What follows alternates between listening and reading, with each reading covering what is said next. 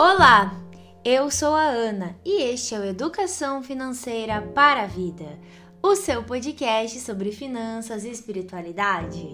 Meu querido e minha querida ouvinte, espero que vocês estejam bem, que a semana de vocês seja muito maravilhosa, muito abençoada, cheia de coisas boas. O episódio de hoje é super importante, super especial, assim, eu tô super ansiosa para falar com vocês sobre ele. Mas antes, é claro que eu vou chamar o membro permanente mais amado do Brasil e do mundo inteiro, Augusto Martins. Olá, Ana Carolina, muito obrigado por esse convite maravilhoso. Estou eu aqui para dizer aos nossos queridos e queridas ouvintes que eu não canso de repetir. Hum. Bom dia, boa tarde, boa noite ou boa, boa madrugada. madrugada. Se você está dirigindo, por favor, o cinto de segurança, a direção defensiva e econômica. Se você está em casa ou no trabalho ou caminhando, nós agradecemos imensamente a sua audiência, o seu carinho. Você está aqui conosco, que é o seu espaço, o nosso espaço, onde falamos de finanças e espiritualidade de uma maneira como você nunca viu. Aqui é o Educação Financeira para a Vida. É, e deixando assim um, um feedback para os nossos ouvintes e seguidores que na segunda passada a gente não teve episódio, mas não se preocupem, tá tudo bem. O motivo da gente não ter gravado foi a demanda de trabalho, gente. É, nós estamos com a graça de Deus e com o nosso arcebispo Dom Adelário, nosso bispo auxiliar aqui, Dom Aparecido Donizete Padre Divo, coordenador da ação evangelizadora aqui da Arquidiocese de Cascavel, estamos participando das reuniões dos decanatos aqui da, é, da, da Arquidiocese, levando então a experiência da economia de Francisco e do FV. Então, assim, essa semana mesmo a gente teve três noites, né? Fomos para outras cidades aqui da região e, várias atividades além das atividades comuns. Semana que vem também temos muito trabalho. Então por isso que nós ficamos aí com um episódio a menos, né? E para você que está chegando agora nesse podcast maravilhoso, bem, aqueles que já estão fazendo uma caminhada conosco sabiam que esse era o grande sonho, né, da gente estar nas comunidades, popularizando essas novas economias, trazendo né, essa reflexão de que as finanças devem estar a serviço da vida. E agora com essa missão, né, estamos peregrinando aí todos os decanatos, todas as regiões da nossa arquidiocese que é grande. É grande. Estamos aí jogando a sementinha das novas economias, da economia de Francisco e Clara nos territórios, nas paróquias, para ver germinar novas culturas. Então, assim, uma alegria muito grande. Você que está chegando agora no nosso canal, bem, tem muita coisa boa que você pode desfrutar. Já são mais de 150 episódios sobre os temas que nos envolvem é, economia comportamental, finanças pessoais, sobre família, sobre os santos e o dinheiro. Fique bem à vontade. E aproveitando então, já segue o nosso podcast na plataforma de áudio que você está escutando. Classifica a gente aí com cinco estrelas. A gente adora ver que vocês estão interagindo. E se você estiver ouvindo pelo YouTube, também já se inscreve no, no canal, deixa o seu like nesse vídeo para que o nosso conteúdo chegue a cada vez mais pessoas. Bom, galera. E vale antes, Ana, um comentário, né? Como que é bonito Sim. Esse testemunho de uma igreja sinodal. Ah, né? é maravilhoso, gente. Essa abertura. Sínodo é caminhar juntos, né? A autonomia, a responsabilidade que, como você disse, né, os nossos pastores estão dando a nós justamente esse protagonismo. Vão lá e vão trabalhar. E nós estamos respondendo a esse chamado do Papa e dando continuidade a esse lindo projeto. E isso é que deixa o nosso coração muito feliz, gente. Então é isso, né? A gente está aí trabalhando e estamos muito alegres, muito contentes.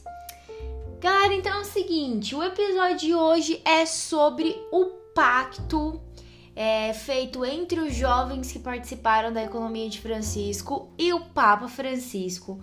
É, esse documento ele foi assinado em Assis pelo Papa e pela jovem participante que estava lá, literalmente mais jovem do evento, de 13 anos, assinou em nome de todos os jovens do mundo, tá?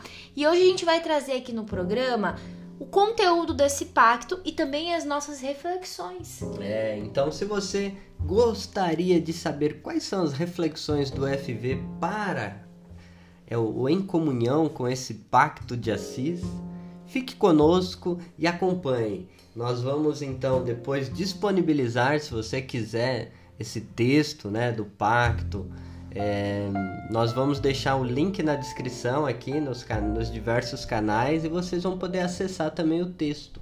Exatamente, a gente fez uma versão especial com a cara do FV deste texto que consta também os compromissos que está no podcast anterior de número 123. Se você não ouviu, também escuta lá. E agora vamos ao programa que eu tô muito ansiosa hoje, eu tô ansiosíssima para falar. E esse pacto, gente, ele começa. A gente vai ler então para vocês é, é, a tradução literal aqui e vamos então fazendo as nossas ponderações. O pacto inicia da seguinte forma: Nós, jovens economistas, empresários e agentes de mudança, chamamos aqui para Assis, de todas as partes do mundo, ciente da responsabilidade que repousa em nossa geração. A comprometer-se hoje, individualmente e coletivamente, para dedicar nossas vidas para que a economia de hoje e do amanhã se torne uma economia do Evangelho.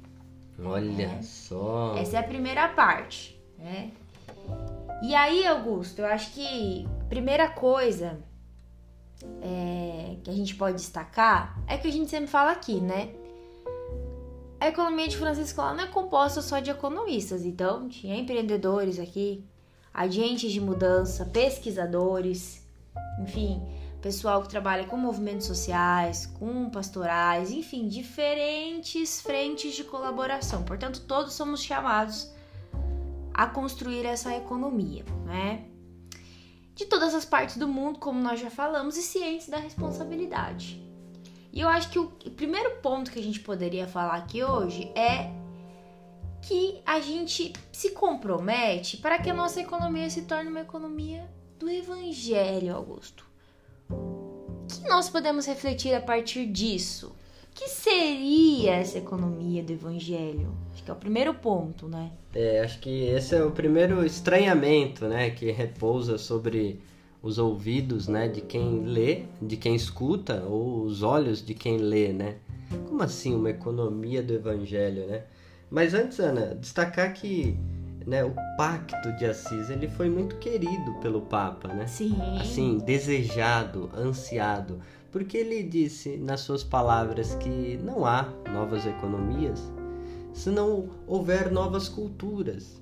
E as novas culturas só são gestadas quando há pactos comuns, quando há aliança, comprometimento, responsabilidade pessoal e coletiva. Então, assim, a pedagogia do Papa, né, claro, dentro de uma espiritualidade naciana, é muito prática, é muito concreta.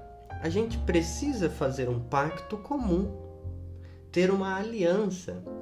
E aqui, é claro, tem toda uma tradição né, judaico-cristã da importância da aliança que Deus faz com os homens, né?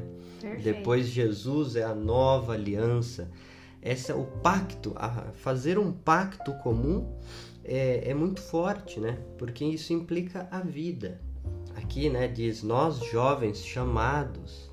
Então a dimensão do chamado, da vocação, da, da responsabilização da nossa geração para dedicar as nossas vidas. Então está implicado ali a doação, o serviço. É, é, muito bonito esse preâmbulo, né? Olhando assim por esse lado, isso que nós assinamos, que o Papa assinou, isso, vamos dizer, é uma sementinha que hoje nós plantamos e que a gente pode colher frutos e bons frutos para daqui a 50 anos, 100 anos, né? Então é, é muito bonito fazer parte disso, né? Com certeza, Augusto, eu estava refletindo isso justamente hoje quando a gente preparava o programa. É, na força que tem esse início, né? Primeiro momento parece uma coisa assim, né? A, a menos importante, vamos dizer, do pacto. Mas é, é, é muito importante e nos dá um peso da nossa responsabilidade do nosso trabalho, né? Bom, o que mais, Augusto? Eu tô ansiosa pra saber essa questão da economia do evangelho, menino. Me É, fale. Pois é, e aí vem essa questão, né? Como assim? Economia do Evangelho.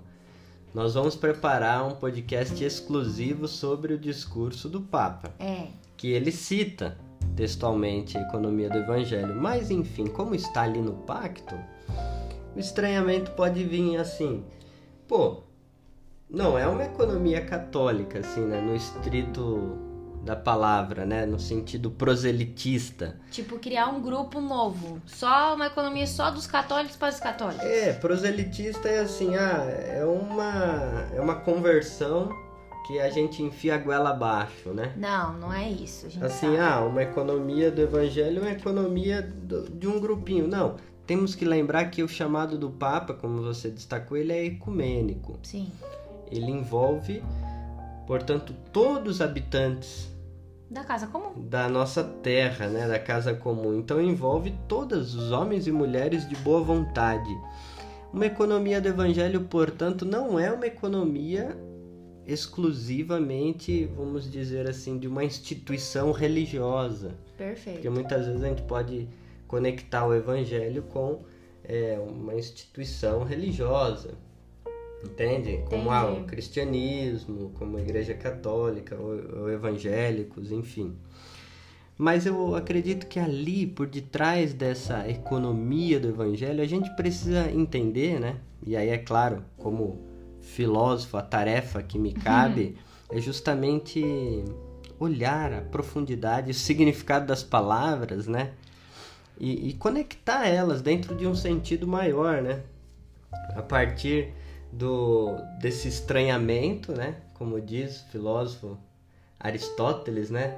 A filosofia nasce então, portanto, desse desse estranhamento, desse espanto e da admiração, né? Essa filosofia socrática. Então, estranhar, pô, como assim evangelho? De onde veio essa palavra? O que ela significa, né? Eu, angelion.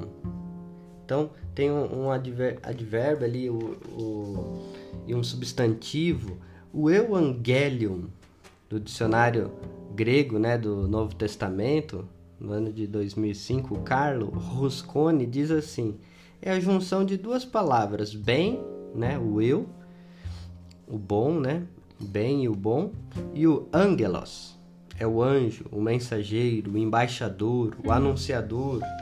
Então, é uma mensagem boa, uma notícia boa. O evangelho, portanto, ele tem esse, significado de uma boa notícia. E para o nosso estranhamento, vale dizer que não é uma palavra que surge ali no Novo Testamento. Que é o que a gente pensa comumente, né?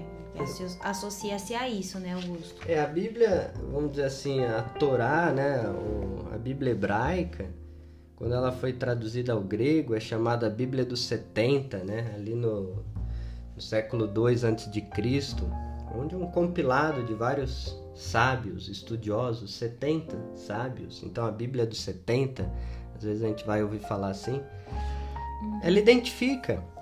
Então, na no segundo livro de Samuel 4:10, no livro de Isaías, alguns significados da palavra evangelho, alguns termos utilizando assim, por exemplo, é, aquele que me anunciou a morte de Saul acreditava ser portador de uma notícia alvissareira.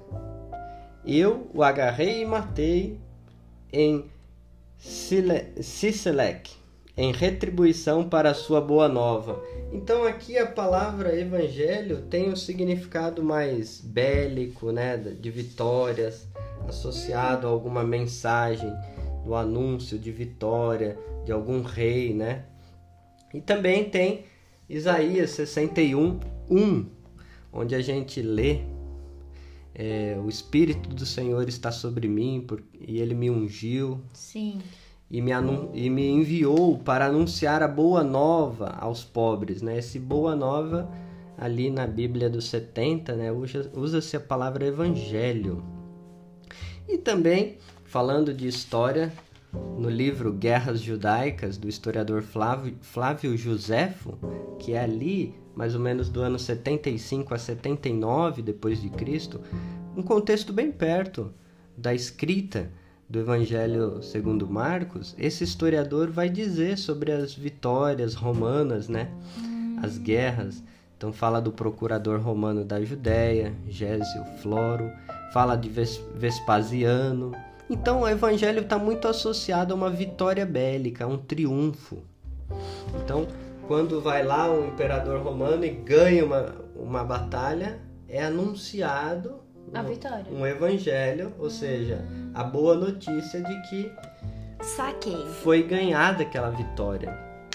E aí, de onde vem essa associação a uma linguagem cristã, né? Se já estava sendo utilizada essa palavra no Antigo Testamento, a grande sacada hum.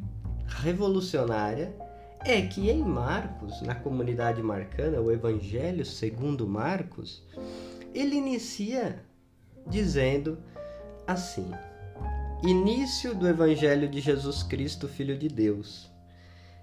Então, o Evangelho se torna o início da pregação de Jesus. E é muito curioso na leitura do Evangelho segundo Marcos que a gente vai percebendo que o Evangelho é tanto a ação de proclamar de Jesus, né? Tanto é tanto quanto a ação de proclamar quanto o conteúdo da proclamação.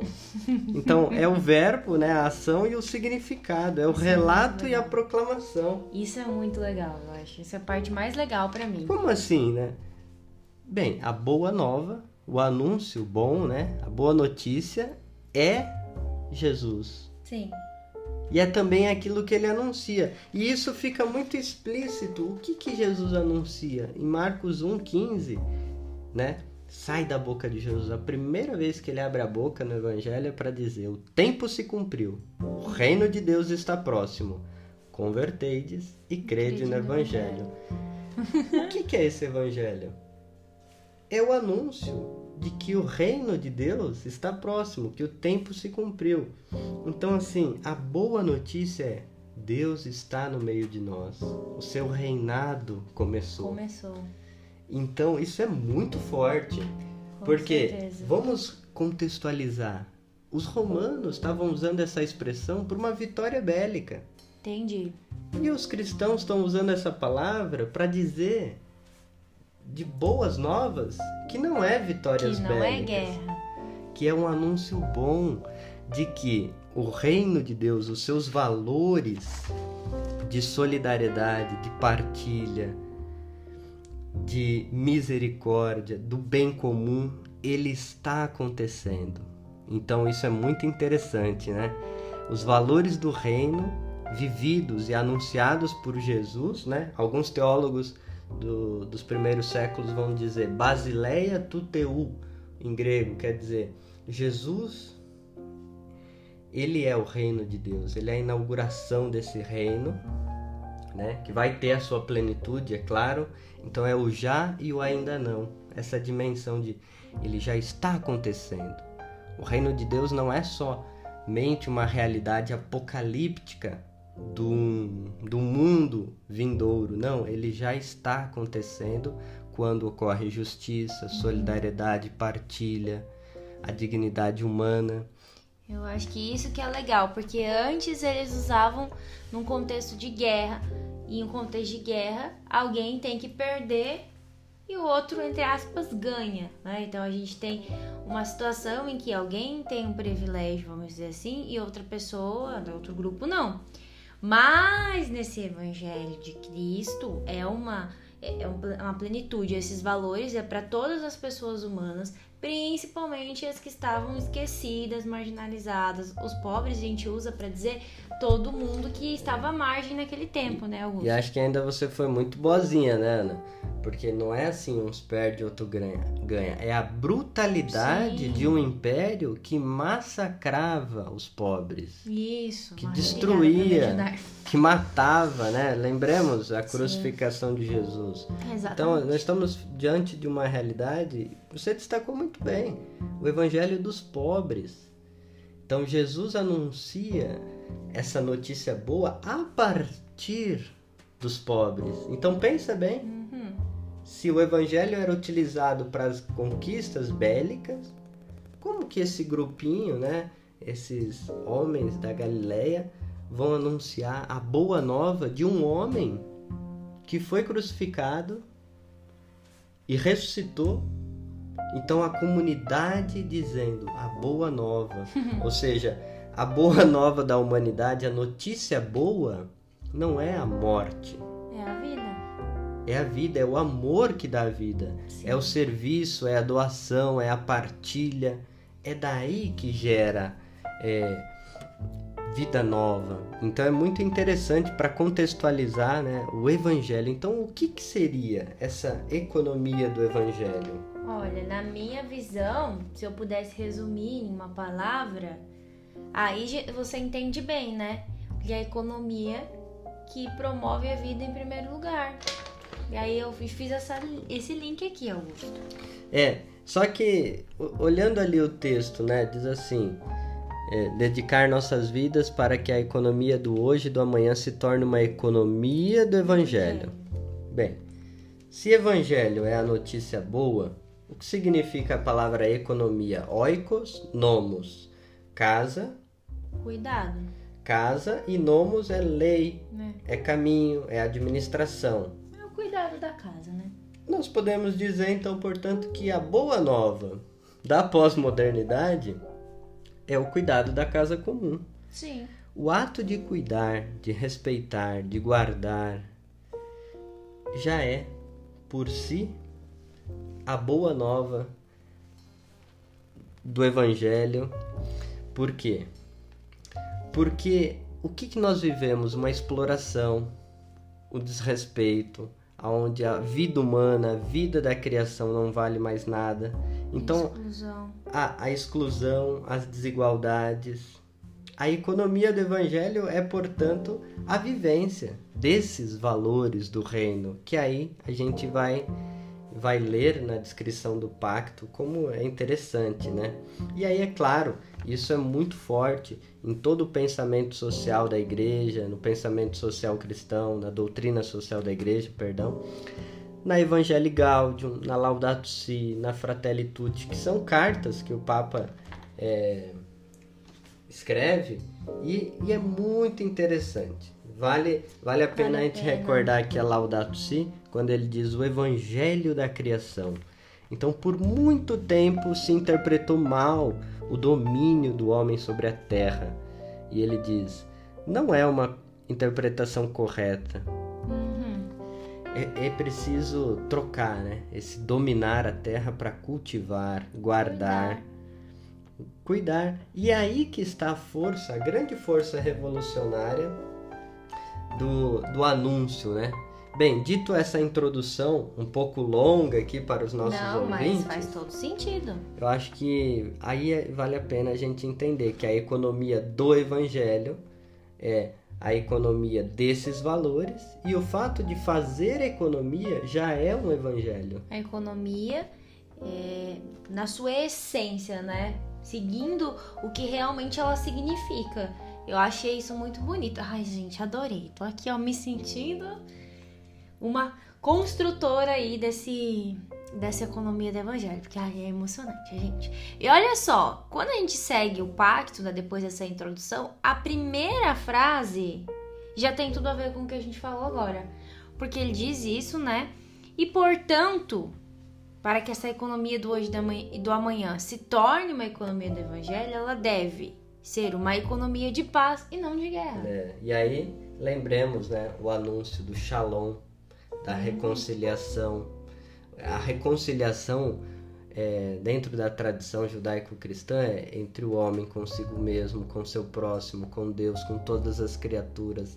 Então, uma reconciliação integral, uma economia da paz é uma economia reconciliadora, não é de guerra.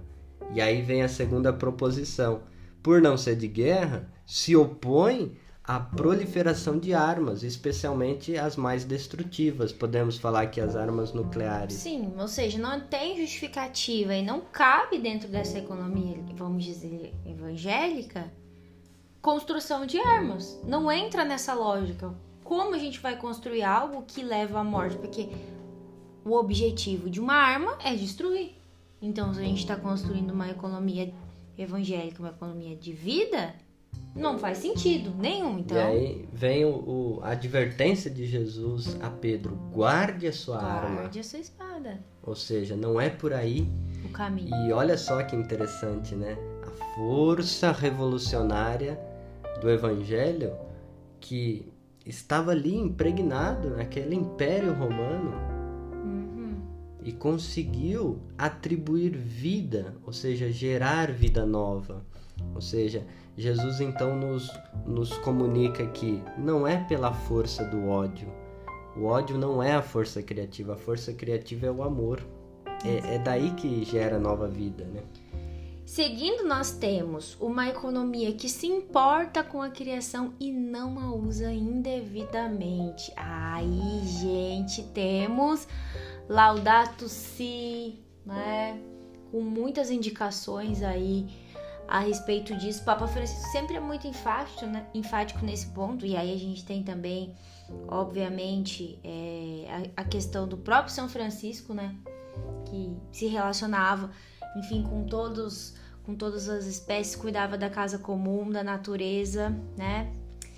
Temos também, seguindo, uma economia a serviço da pessoa humana, da família e da vida respeitosa de todas as mulheres, homens e crianças, idosos e especialmente os mais frágeis e vulneráveis. É, e aí vem, né, o nosso trabalho, educação financeira para a vida, como a gente enxerga dentro desse é, fazendo parte desse grande processo, desse movimento como o nosso serviço assim se encaixa com muito profetismo, né? Porque nós vivemos Sim.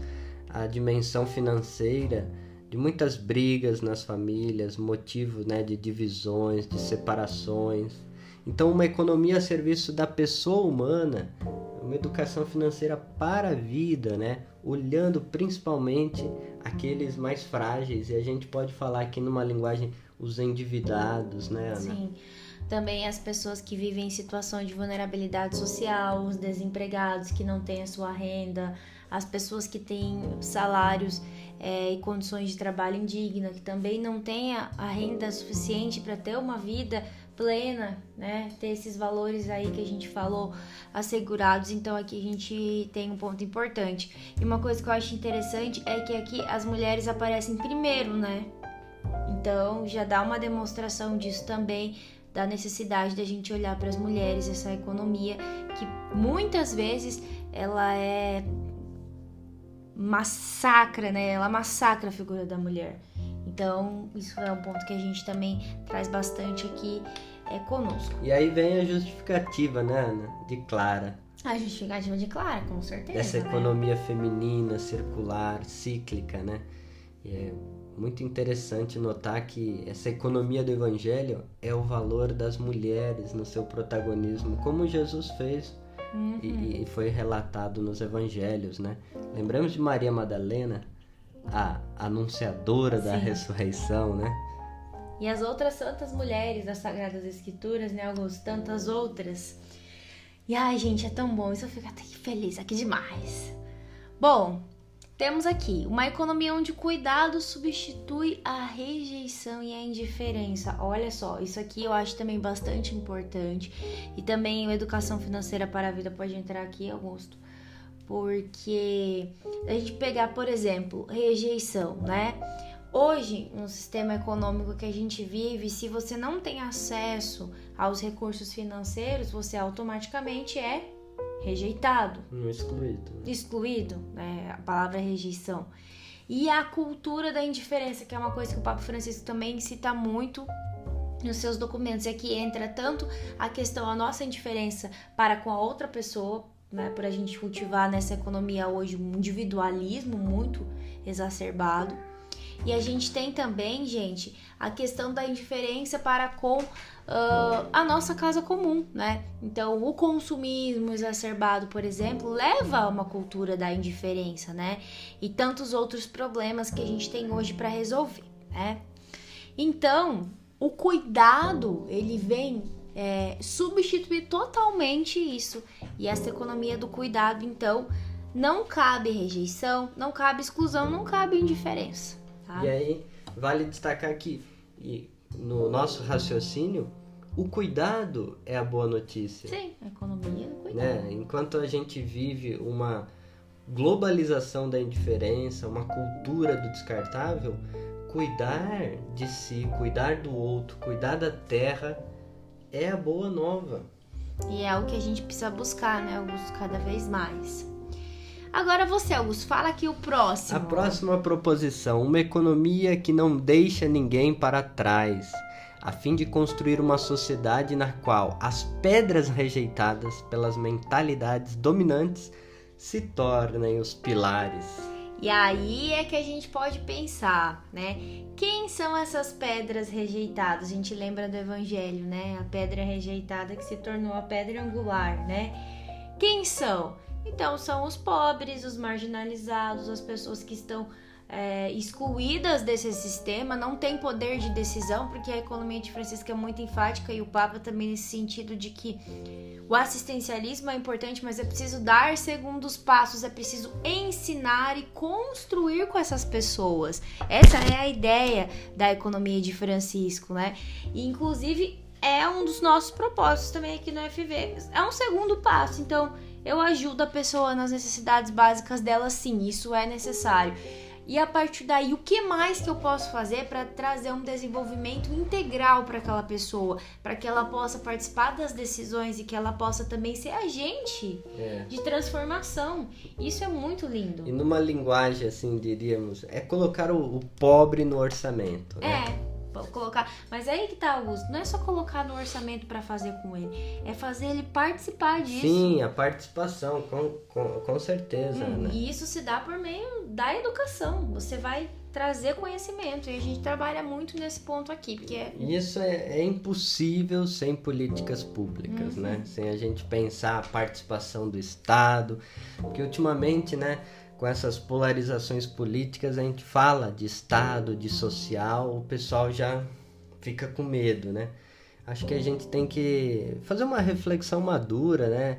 E reconhecer o papel do Estado. Hoje em dia é, há muito assim, muito medo de muito se falar ruído. sobre isso, né? Há muito ruído, gente, nessa comunicação e com certeza o Estado é um dos agentes, é toda a sociedade, né?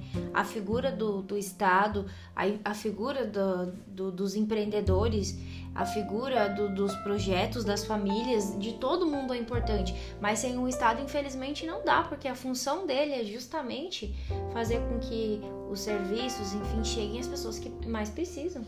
Então não dá para pensar sem isso efetivamente, né? É uma ação conjunta. E parece que tem um livro, né, do, da Mariana Mazzucato que fala sobre isso. Temos vários, Augusto. Temos Estado Empreendedor, um livro muito bom. E agora o que está no nosso radar é o Missão Economia. Eu não tive ainda a oportunidade de ler, porque eu estou lendo outros livros, mas já está na minha lista. E também existe um grupo na Economia de Francisco que trabalha aí é o Missão Economy, Mission Economy, justamente para trazer o papel do Estado dentro da nossa construção nessa economia do Evangelho. Então, então se você, nosso ouvinte querido e querida, se interessa, Bora lá estudar sobre essas questões né, que envolvem as políticas públicas, vale muito a pena. Bem, dando continuidade à próxima proposição, uma economia que reconhece e protege o trabalho seguro e digno para todos. Aí entra a Vila do Augusto, é o trabalho cuidado, né? Parecendo, né, Augusto? Então não tem como, né? A gente tem uma economia é, do evangelho se as pessoas não têm um trabalho digno um trabalho com sentido, que responda a sua vocação, que ajude a cuidar da casa comum e não a destruí-la. E aí ainda entra a questão das rendas, né? Vamos falar assim de um trabalho e renda digna, porque o que é um salário mínimo para nós brasileiros, né, Ana? Então, trabalho digno é também pensar Sim. em renda. E aí, claro, a gente partindo, né, já fizemos várias vezes a colocação da renda básica universal, da uma renda mínima cidadã.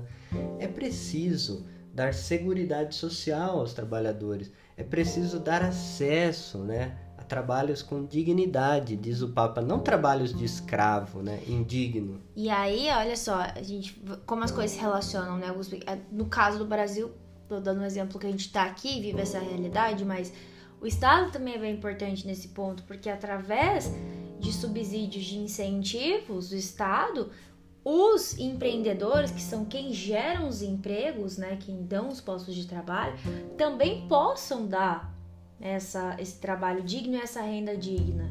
Então veja como é um conjunto, né? Se a gente pensar que hoje, por exemplo, no Brasil, 98% das empresas são pequenas e microempresas, então são também pessoas que necessitam, por incrível que pareça. Não é uma classe, né? É. Não, por incrível que pareça, necessitam trabalhar também para viver, geram emprego, geram renda e precisam também de subsídio, ou seja, de incentivo por parte do Estado para que as coisas aconteçam, né? Seguindo, a gente tem aqui a, a minha parte que eu adoro, gente. Uma economia onde as finanças são uma amiga e aliada da economia real e do trabalho, e não o contrário.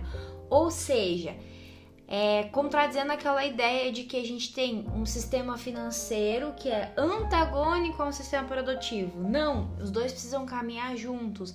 E as finanças são amigas. Essa é a palavra que eu acho mais legal no pacto, assim, finanças amigas. Porque se a gente olhar, e isso é uma coisa que a gente trabalha na FV, né? Nossa relação com o dinheiro, como que a gente enxerga isso, como que o sistema financeiro, por muitas vezes, é, ao invés de trazer as finanças amigas através de bons produtos, de bom relacionamento, faz o quê? O inimigo contra a vida, porque leva a pessoa para o pior da sociedade, ao endividamento, a, a enfim, a com, consumir compulsivamente sem entender o sentido das coisas e tantas outras coisas que a gente tem que sempre tocar nesse ponto que tá falando aqui. O FV trabalha por isso. A gente vai trazer o conhecimento para vocês, para as finanças ser o quê? Amiga e, da sua vida. E aí é claro, né, Ana, isso vamos trabalhar contra a cultura do endividamento. Totalmente. Que alimenta o ciclo de perpetuação de uma pobreza, né? Uhum. Bem, quando a economia, quando as finanças estão a serviço, é aliada, é amiga da, do trabalhador, da trabalhadora, da economia real, ele não vai iludir ludibriar, não. não vai oferecer caminhos mágicos, fantasiosos, de enriquecimentos assim da noite para o dia. Ou seja, vai promover um, um caminho de desenvolvimento integral, que acredito que é o processo da educação financeira. Com certeza, Augusto. E veja, ia só complementar um ponto anterior. Veja como hoje, nessa economia atual, a gente tem a cultura do endividamento caminhando de mãos dadas com a cultura do consumismo e com a cultura da indiferença. Olha o quanto isso é nocivo, pessoal e coletivamente, a gente começar a refletir, né? Então é o nosso papel aqui, gente. É para isso que a gente trabalha e o nosso espaço dentro da economia de Francisco perpassa por muitas áreas, mas aqui com certeza é um coração porque a educação financeira vai ajudar muito nesse sentido, aliado a outras coisas, a políticas públicas Sim, boas. As descobertas da economia comportamental para oferecer fundamentos e subsídios para como que a pessoa pode sair de uma situação de endividamento, né? Porque às vezes vira um consumismo compulsivo técnicas de uma comunicação não violenta, né, de como dialogar sobre finanças para que a família se ajude e saia dessa situação. Eu acho que esse, isso é um, uma discussão que a gente, por mais que pareça a gente chovendo molhado, é sempre necessária, porque quando a gente olha a realidade, a gente vê que tem muito trabalho ainda a ser feito. É onde dói no bolso, né? É onde dói no bolso. Aí, seguindo, nós temos uma economia que valoriza e salvaguarda as culturas e tradições dos povos, todos os seres vivos e os recursos naturais da terra Aqui, gente, tem um ponto bastante legal, e isso é uma coisa que também me chamou bastante atenção na economia de Francisco, que é a questão do bem viver, né? Da vida plena, que é algo que vem dos povos originários, né? Parece que, a gente, que foi inventado depois pela oh, bem viver, né? Que nem a questão do bem-estar financeiro. O que, que é esse bem viver, né?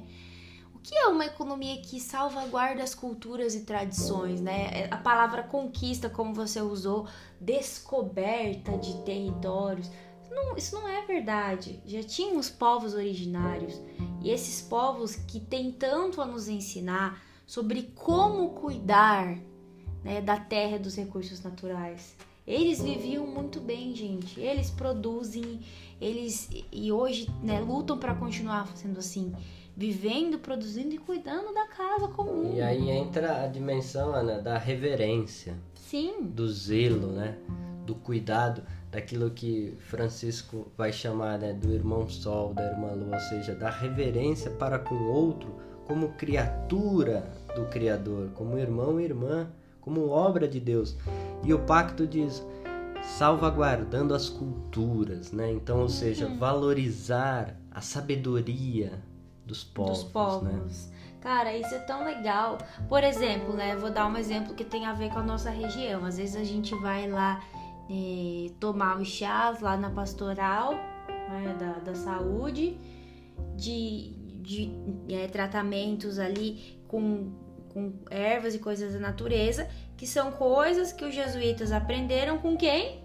Os povos originários, né?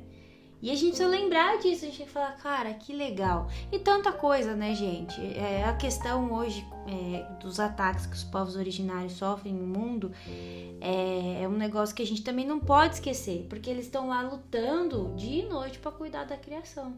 O respeito e também reconhecer que a gente tem é, pedir desculpas, né?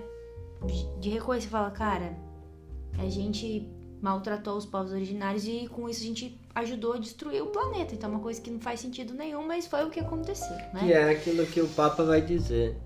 A economia gerou riqueza, mas não gerou comunhão, não, não gerou felicidade, né?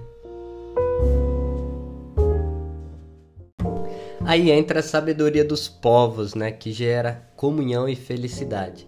Bem, a próxima proposição é uma economia que luta, contra a pobreza em todas as suas formas, reduz as desigualdades e sabe dizer, com Jesus e Francisco, bem-aventurados os pobres. Então, gente, veja bem, aqui é a pobreza em todos os seus níveis. Eu acho que vale a pena dizer aqui que desde o nível financeiro mesmo até a pobreza, por exemplo, é, educacional, vamos dizer, vai, de conhecimento, tudo que a gente pode pensar nesse sentido, no sentido de diminuir as desigualdades, mas olha só, saber dizer com Jesus e Francisco, bem-aventurados os pobres, no sentido de que são pessoas que têm dignidade, que são pessoas que entenderam a verdadeira, né, entre aspas aqui, a pobreza de Francisco de Assis, que não é ser miserável, né, Augusto? Ah, sim, não tem nada a ver. Tem nada né? a ver. Com a miséria. É, quando ali fazendo referência às bem-aventuranças, né, é, que é, é dito, né, os valores éticos dos evangelhos. Então, quando Jesus fala bem-aventurados os pobres, porque deles é o reino dos céus, né? Justamente porque aquilo, como eu disse, a novidade do Evangelho de Jesus é porque ela vem a partir dos pobres. Ela é para aqueles necessitados, aqueles que estão abertos à graça, aqueles que estão então esfolados, marginalizados. Então, quando se fala de uma opção preferencial pelos pobres, isso está dentro da tradição judaica e cristã. Lembremos, né, no Antigo Testamento, o cuidado com os órfãos, com as viúvas, com os estrangeiros. Então, a tradição cristã dá continuidade. E aqui, essa economia do evangelho é justamente isso. Não vai ficar ninguém para trás. e principalmente, ela precisa reduzir e estar contra as desigualdades sociais, para ter justiça social, para ter participação, inclusão. Então, dizer com Francisco e Jesus, bem-aventurados os pobres, é construir junto com eles. Lembremos que Francisco não só foi ao encontro do leproso, não só beijou o leproso, e reconhecendo neles, nos pobres, eles, nos leprosos, excluídos, a pessoa de Jesus, mas ele criou leprosários, cuidava, convivia com eles. Então essa comunhão, essa participação, ela só se dá no convívio, na cultura do encontro, quando se há intimidade. Então lutar contra as misérias, né, é justamente isso. Qual é a necessidade do povo? Às vezes a gente vê pessoas né, falando de políticas, mas totalmente descolado da realidade. O que quer o povo? O povo quer vida boa, vida digna, plena. É, quer ter uma vida, né, Augusto? É isso. Ter uma vida, não sobreviver. Eu diria que, que é isso, né? Seguindo, nós temos uma economia guiada por uma ética da pessoa humana e aberta à transcendência.